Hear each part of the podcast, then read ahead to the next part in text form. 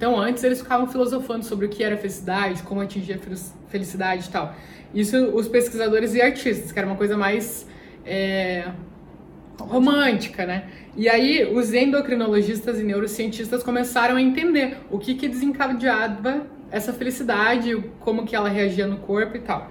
E aí com isso eles começaram a de fato estudar a felicidade e descobriram que é um processo biológico, tá? Então eles não estavam se importando com o motivo, se era porque a pessoa é feliz porque tem dinheiro ou não, porque tem amor ou não, independente. Eles queriam descobrir como que a pessoa era feliz e o que, que ela sentia quando sentia essa felicidade, o que, que caracterizava uma pessoa feliz.